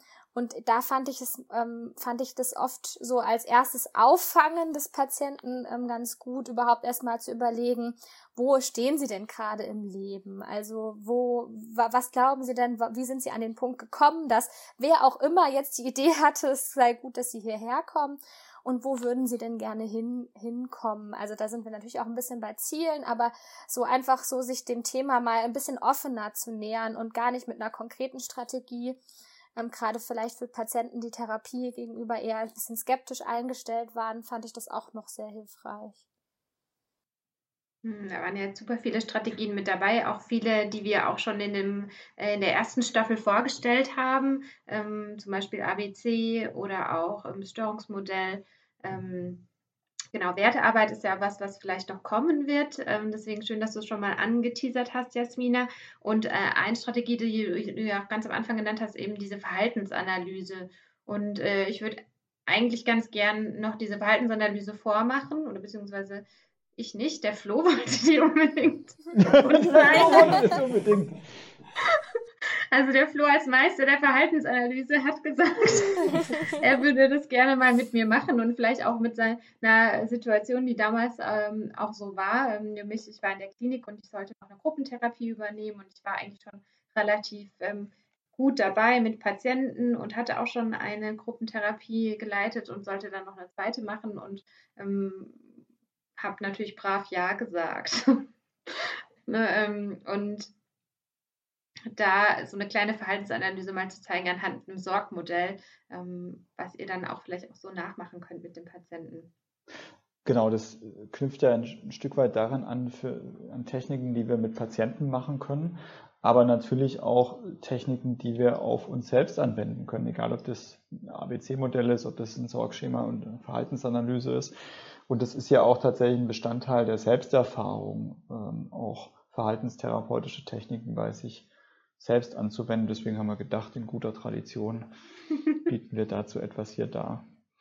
Ähm, jetzt muss man natürlich sagen, vorab, ähm, wenn man ein vollständiges Sorgmodell macht, ne, was ja eine Verknüpfung klassischer Konditionierung, operanter Konditionierung ist, dann wird man dafür total viel Zeit benötigen. Und deswegen werden wir das hier eher ein bisschen runterbrechen und versuchen etwas einfacher zu machen und natürlich aufrechterhaltende Bedingungen rauszuarbeiten, Konsequenzen, aber auch die Verknüpfung zwischen Stimulus und Reaktion bei Karin. Und dann schauen wir, was passiert. Ne? Genau, Karin, ich denke, wir duzen uns, oder? Ja. Oh, wir bleiben das, dabei. Ja. Willst, du, willst du jetzt gesiezt werden? Das ist auch eine Möglichkeit. Nein. Gut, dann nimm dir doch mal einen kurzen Moment Zeit, dich da in die Situation reinzuempfinden. Man kann sich ja auch vorstellen, wir hätten das irgendwie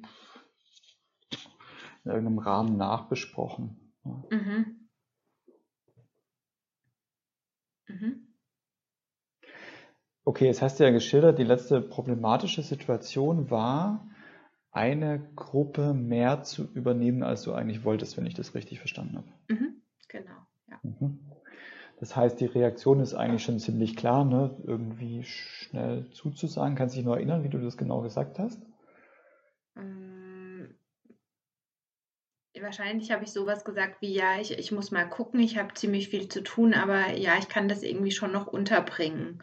Also äh, auf der einen Seite schon meine Belastung deutlich gemacht, aber trotzdem gesagt, ja, ich, ich glaube aber das, ja, klar kann ich machen. Wenn, wenn gerade kein anderer Pia da ist oder keine andere Pia, dann kann ich das schon machen. Also die Aussage war irgendwie so, ich habe zwar viel zu tun, aber wenn kein anderer da ist, dann kann ich das schon machen. Mhm. Mit wem war das Gespräch dann? Äh, das war damals mit der äh, leitenden äh, Psychotherapeutin. Mhm. Okay. Das heißt, da ist natürlich ja auch noch eine bestimmte Hierarchie dahinter liegend, klar. Kannst du dich noch erinnern, ähm, was für ein Gedanke war denn kurz bevor du das gesagt hast da? Also kurz bevor ich zugesagt habe. Mhm. Also was wahrscheinlich wie Scheiße, äh, jetzt musst du das noch übernehmen, obwohl du doch eigentlich gar keine Kapazitäten hast. Ähm, Scheiße, ja. jetzt musst du das übernehmen, ja. obwohl du keine Kapazitäten mhm. hast. Ne? Mhm. Ähm, ja. Wie war denn dein Eindruck, äh, dass du eine freie Wahl hast oder anders?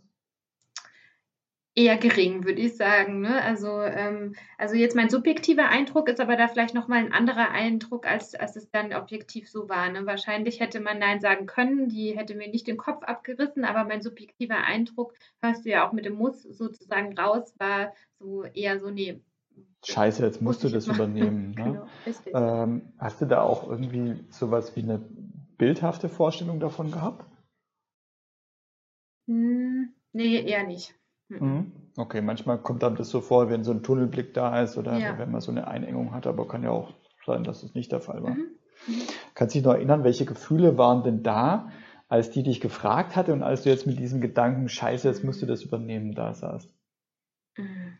Oder es ist so eine Mischung sogar aus Gefühlen. Ne? Ich würde sagen, ähm, auf der einen Seite ähm, ja Überforderung, also dass ja nicht so ein richtiges Gefühl ist. Also auf der einen Seite Ärger über mich selbst, so ein bisschen, weil ich wieder zugesagt habe.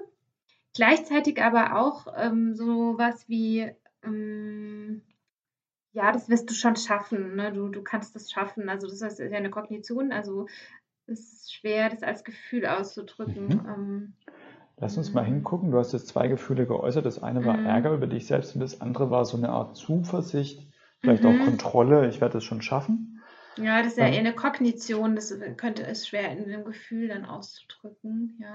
ja. Mhm. Wir lassen es mal kurz so stehen, aber ist es schon zu dem Moment da gewesen, bevor du diese Entscheidung ausgesprochen hast? Ne, ich habe zwar viel zu tun, aber ich kann das schon machen. Oder ist es, sind diese Gefühle eher danach da gewesen? Nee, es ist eher danach, ne? Das ist gut, dass du es sagst, ne? Das ist vielleicht eher danach, also der Ärger zumindest, das andere, ähm, ja, so ein Überforderungserleben, sowas, so kann man es eigentlich am ehesten. Mhm. Also ein Überforderungserleben vielleicht.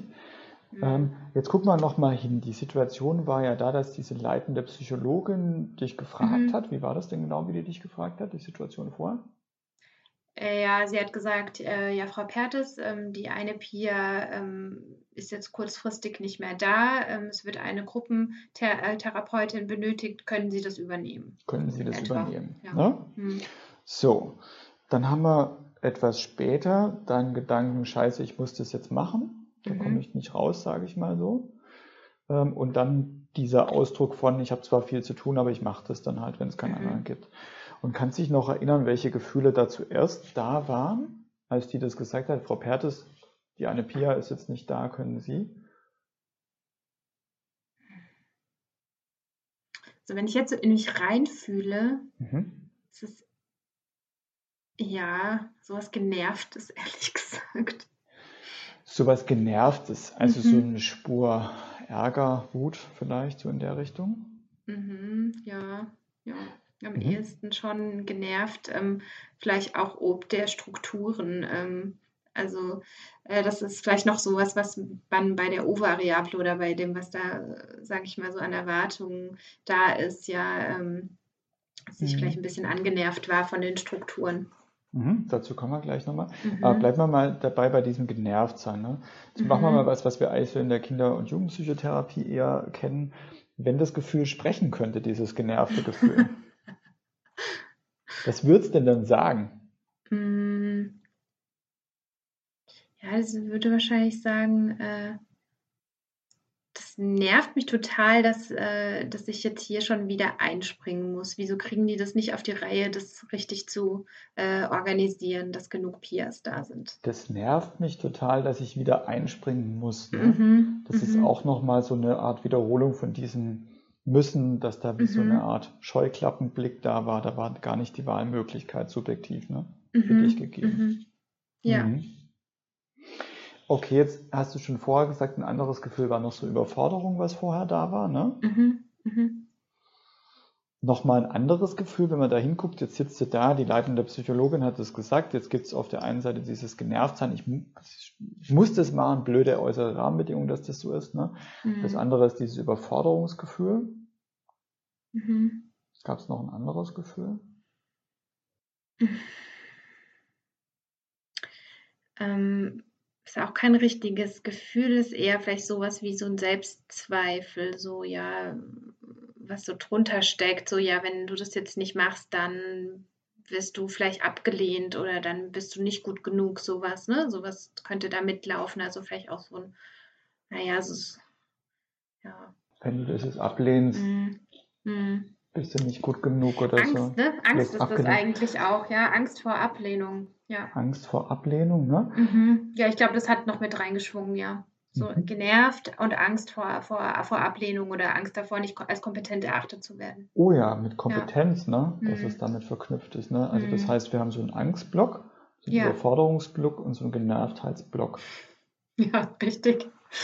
So, wenn man es mal auf Gefühlsebene sieht. Mhm. Und ähm, hat noch dieses Verhältnis mit der leitenden Psychologin irgendwo in einen dieser Gefühlsbereiche mit reingespielt? Überforderung, Angst, genervt sein?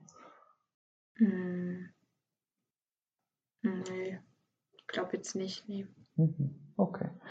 Dann hast du ja im Endeffekt folgenderweise reagiert, dass du gesagt hast, Mensch, ich habe zwar viel zu tun, mhm. aber wenn halt keine andere da ist, dann übernehme ich das halt. Ne? Jetzt gucken wir mal, was danach passiert ist. Also sind die Konsequenzen. Wenn man es mal im Sorgschema anguckt, C, also ähm, was ist denn dann mit dieser Genervtheit passiert? Ich muss das machen. Jetzt hast du dich, hast du das gesagt und jetzt? Ja, das ist dann in Ärger gesprungen, ne? In Ärger über mich selbst, dass ich dazu gesagt habe. Also mhm. die, davor wäre ja genervt ob der Strukturen und dann ist es ja sozusagen gesprungen in, in Ärger über mich selbst. Mhm.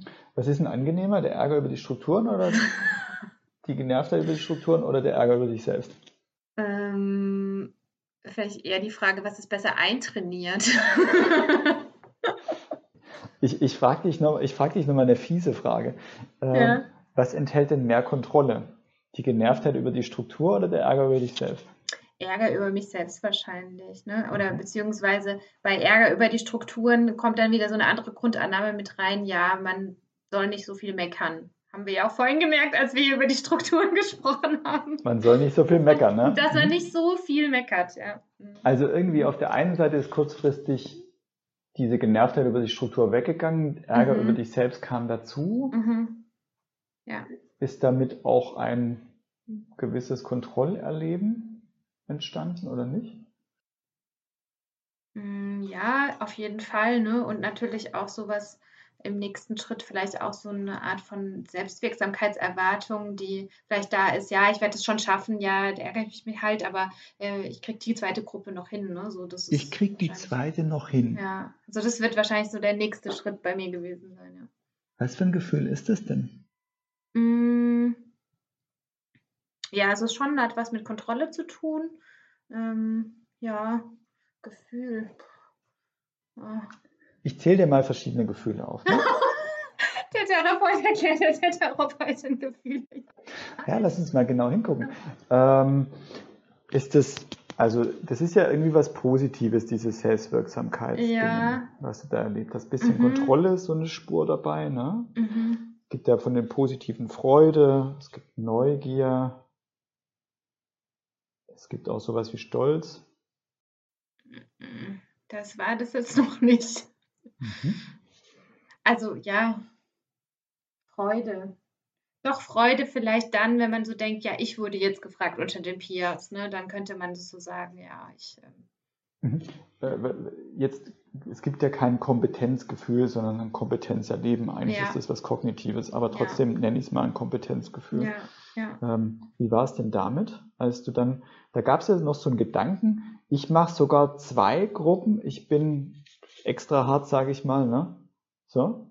Mhm. Was, was macht es denn im Kompetenzgefühl? Ja, das wird natürlich größer, ne? Also, dass man sich noch mehr, dass man noch mehr arbeitet, klar. Mhm. Also eigentlich kommt so ein Ärger auf dich selber äh, dazu, der ist aber eigentlich mehr mit Kontrolle verknüpft als vorher die Genervtheit über die mhm. Institution. Mhm. Es kommt irgendwie so eine Selbstwirksamkeit dazu, es kommt ein Kontrollgefühl irgendwie dazu, mhm. ne? Mhm. Kompetenzgefühl. Ähm, was ist mit diesen zwei anderen Gefühlen aus dem Überforderungsbereich und aus dem Angstbereich kurzfristig passiert, als du gesagt hast, komm, ich mache jetzt die noch? Angst wird weniger, mhm. ähm, weil ich natürlich zugesagt habe und dann, ja, vielleicht die Therapeutin dann nicht denkt, ich bin inkompetent. Also diese ähm, Bewertungen sind auch weg mhm. gewesen sofort, ne? Mhm. Mhm. Und und das zweite war das Überforderungsgefühl, ne? Mhm. Ähm, ja, das ist eigentlich auch dann weniger geworden, weil ich natürlich ja dann auch wieder eine neue Kognition habe. Ja, ja, du schaffst es noch. Gell? Gell? Drauf, das ja. ist ja das Krasse, ne? Obwohl da eigentlich noch mal eins draufgeladen worden ist, mhm. ist eigentlich die Selbstwirksamkeit als Gefühl gesteigert worden. Mhm. Ja. Das sind also kurzfristig, wenn wir mal das Konsequenzgefüge angucken, ne, durchaus positiv eigentlich. Ein Haufen Negatives ist weggegangen, negative Verstärkung, mhm. einiges Angenehmes dazugekommen. Das einzig Negative war jetzt eigentlich dieser Ärger auf dich selbst. Ne? Mhm. Mhm. Ja. Langfristig Ja, die langfristigen Konsequenzen sind ja die spannenden. Ähm, ne, wir hatten jetzt äh, vorhin über das Thema Selbstfürsorge gesprochen und ne, das ist auf jeden Fall was ähm, äh, permanentes Belastungserleben, ähm, hohe Anspannung langfristig, äh, dann natürlich hoher Workload, sich vielleicht nochmal in eine neue Gruppe einarbeiten müssen. Ähm, ja, genau, also so die Klassiker, weniger Freizeit vielleicht zu haben, weil man nochmal ins Manual reinguckt ähm, und langfristig halt erschöpfter zu sein. Ne? Also nochmal mhm. so negative Konsequenzen, die dazu kommen. Ja, das mhm. ist jetzt die individuelle Perspektive, also sozusagen mhm. Energielevel low, ja. Work-Life-Balance vielleicht auch zum Beispiel. Mhm weniger Zeit für Freizeitaktivitäten, derartige mhm. Geschichten. Ne? Mhm. Wenn man sich ja auch nochmal in eine neue Theorie oder so reinarbeiten muss. Ne?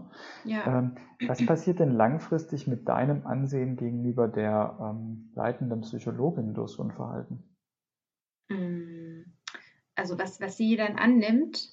Ja, oder wie sie zu dir steht, ne? Also wenn du jetzt ähm, häufig sowas machst, ne? Also ich glaube nicht, dass sie mich dann mehr mag, aber, aber ich glaube, sie würde mir langfristig immer weiter mehr Aufgaben geben, weil ich ja brav Ja sage. Ne? Also hm. es würde weiterhin immer wieder diesen Mechanismus geben, dass ich gefragt werde. Ja, es gibt irgendwie so einen Automatismus, ne? noch mehr hm. vielleicht zu bekommen. Ne? Hm. Es kann natürlich schon auch unter Umständen sein, dass du ein bisschen herausstechend wahrgenommen wirst, auch positiv. Ne? Das sind, also Fragezeichen. Ich sage das mal ganz bewusst, weil da müssen wir ein bisschen aufpassen und das ist, glaube ich, typisch bei Verhaltensanalysen, dass es nicht schwarz oder weiß ist, ne? Mhm. sondern es wird immer Spuren von Vor- und Nachteilen irgendwie bei kurz- und langfristigen Konsequenzen geben. Muss mhm. es aber nicht. Ne? Mhm.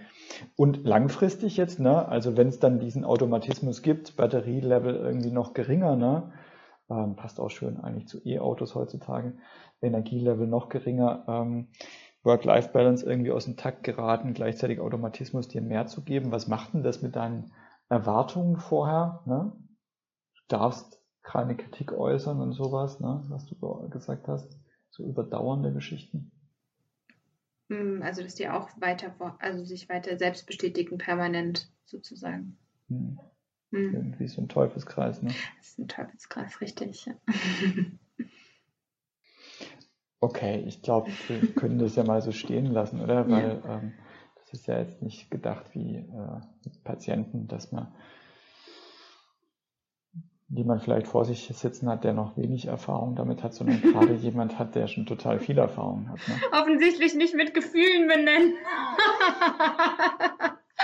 war super schwer, vor allem wenn ich immer an die Stabe manchen äh, ähm, äh, Grundgefühle denke, Angst, Freude, Trauer. Ist, ich finde es total crazy. Ne?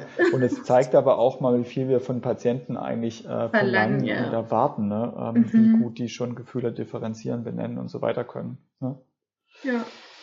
Okay. Ähm, ja, danke, Flo.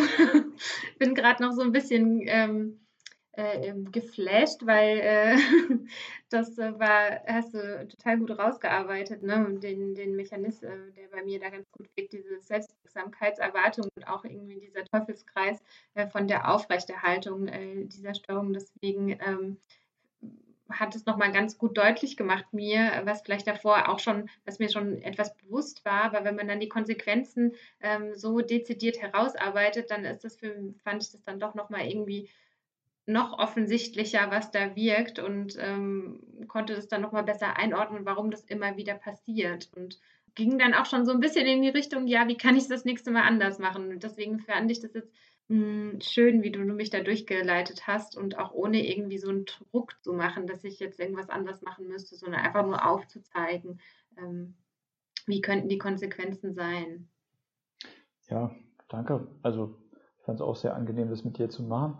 Ähm, gleichzeitig ist es natürlich auch eine schöne Verknüpfung, zum Beispiel mit einer Therapieform der DBT, bei der ja Verhaltensanalyse und Sorgschemata irgendwie so eine ziemlich zentrale Rolle spielen, aber auch für das Team eigentlich super wichtig sind. Also wenn zum Beispiel bei einem Consultation-Team, was so eine Wirkeinheit der DBT ist, wenn jemand zu spät kommt, muss er auch eine Verhaltensanalyse machen. Und ich finde, damit stellen wir uns ja auf eine Ebene mit Patientinnen und Patienten. Ich finde, das ist eine ganz schöne Sichtweise, die wir auch hier nochmal ein bisschen illustrieren wollten dass man auch ja. Techniken auf sich selber einsetzen kann. Total, habe ich auch bei meiner Selbsterfahrung selber gemacht, ähm, im Selbsterfahrungsbericht und äh, deswegen für mich auch eine der Must-Have-Strategien. Äh, deswegen äh, fand ich es total schön, dass wir es jetzt hier auch heute angebracht haben. Wir stellen euch das natürlich auch alles nochmal in die Show Notes. Ähm, äh, das Übersichtsblatt, an dem man sich so ein bisschen langhangeln kann. Das war ähm, jetzt äh, zwar sehr strukturiert, aber vielleicht äh, für die, die jetzt nicht das Blatt vor sich haben, ähm, vielleicht äh, fragen die sich, was hat er da genau gefragt und da könnt ihr euch dann total gut orientieren und ähm, mit dem Patienten gemeinsam durchgehen oder auch sowas mal als Hausaufgabe mitgeben. Das mache ich dann auch öfters mal, wenn ich das erste Mal mit dem Patienten gemacht habe. Oder wie in der DBT, wo es ja auch klassischerweise verwandt wird.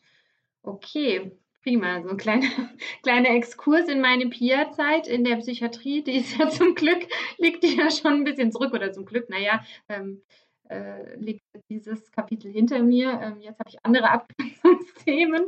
Ähm, kommen dann nochmal auf die Zuflucht mit dem nächsten. genau. Und um das Ganze abzuschließen, würde ich euch gerne nochmal ähm, nach ähm, Buchempfehlungen fragen. Vielleicht, ähm, ich weiß, viele von euch haben sehr, sehr viel gelesen und haben Bücher, die sie sehr gerne mögen. Aber vielleicht könnt ihr euch auf eins reduzieren. Und die würden wir euch dann auch noch bei Instagram zur Verfügung stellen ähm, in äh, der Story, sodass ihr, also nicht die Bücher, sondern äh, welche Bücher wir empfehlen. ähm, genau. Ähm, dann äh, würde ich mal beginnen, vielleicht bei Jasmina. Ähm, was, was für ein Buch hast du mitgebracht, was du auf jeden Fall für die Anfangszeit oder generell für die PIA-Zeit empfehlen würdest? Ja, jetzt bin ich ein bisschen überfordert, weil ich eins auswählen soll.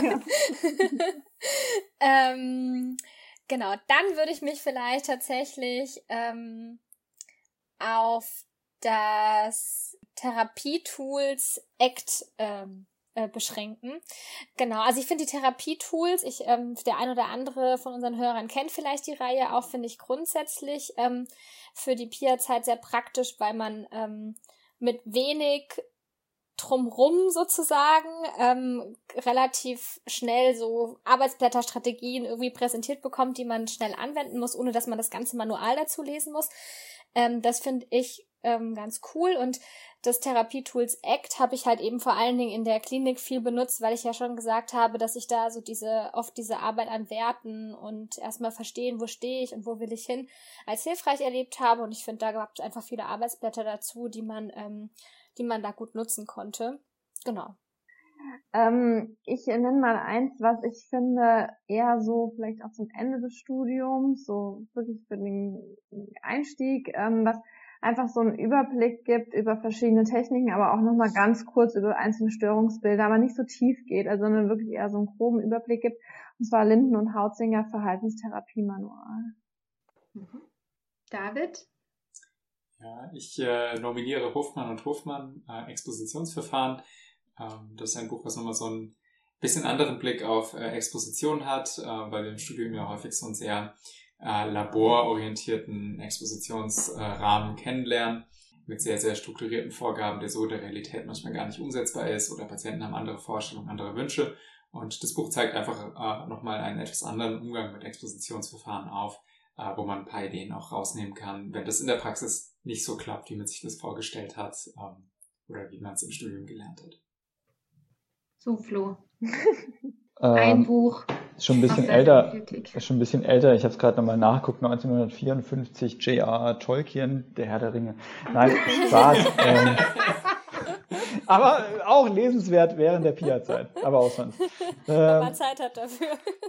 Ähm, ja, es ist ja schon einiges Gutes genannt worden. Ich, also was für mich wirklich ähm, verändernd war, war von Marshall Linehan 2006 die dialektisch-behaviorale Therapie der Borderline-Persönlichkeitsstörung. Ein schon durchaus umfangreiches Werk, aber ähm, sehr tiefgreifend alles beschrieben, finde ich sehr lesenswert. Mhm. Finde ich auch gut. Ähm, und ich habe noch, ähm, das ist aber auch vielleicht eher was für die ambulante Zeit, je nachdem, in welchem Setting man ist, die soziale Angststörung von Ulrich Stagnier ähm, und Clark. Ähm, das fand ich sehr, ein sehr gutes äh, Therapiemanual, in dem man sehr gut angeleitet wird, schöne Expo-Ideen da mit dabei sind und ähm, ähm, ja auch sehr gut strukturiert ist. Also das konnte ich immer sehr gut anwenden. Und damit wären wir eigentlich schon am Ende unserer Sitzung angelangt. Es hat mir wie immer sehr viel Spaß gemacht. Ich nehme sehr viel mit. Sehr, sehr viel Selbstwirksamkeitserwartung von Flo. Ähm, genau, und damit ja, würde ich einfach sagen, tschüss und wir hören uns in ein paar Wochen wieder. Bis, Bis zum nächsten tschüss. Mal. tschüss. Ciao. Tschüss. Ciao.